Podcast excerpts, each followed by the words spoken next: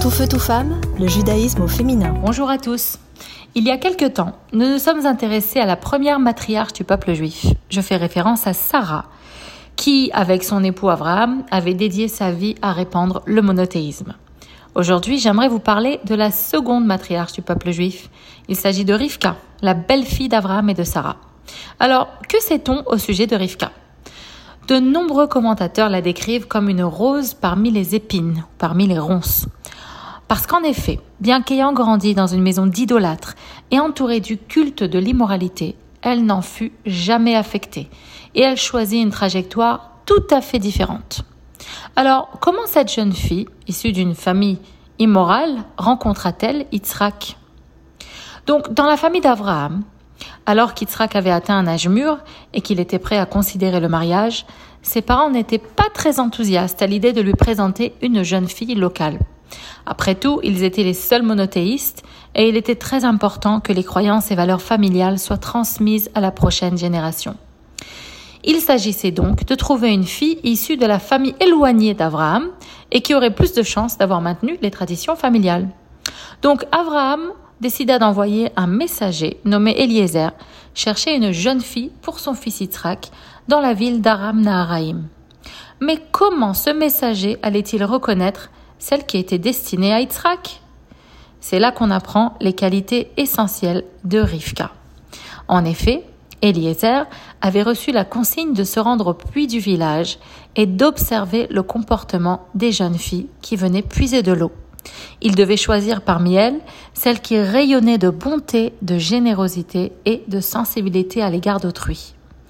Il avait donc conçu un test pour choisir cette jeune fille. Il lui demanderait de l'aider à puiser de l'eau, et si elle acceptait et ensuite proposait aussi d'abreuver ses chameaux, il saurait qu'elle était la bonne.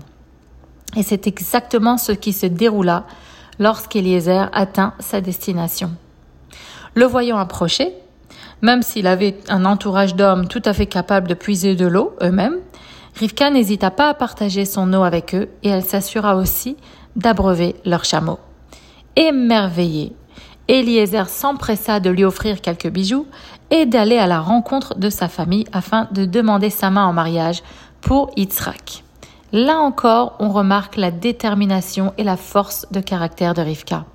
Parce que, bien que sa famille fût hésitante à l'idée de la laisser partir avec cet étranger, Rivka leur fit comprendre qu'elle comptait rencontrer Yitzhak coûte que coûte, avec ou sans leur soutien.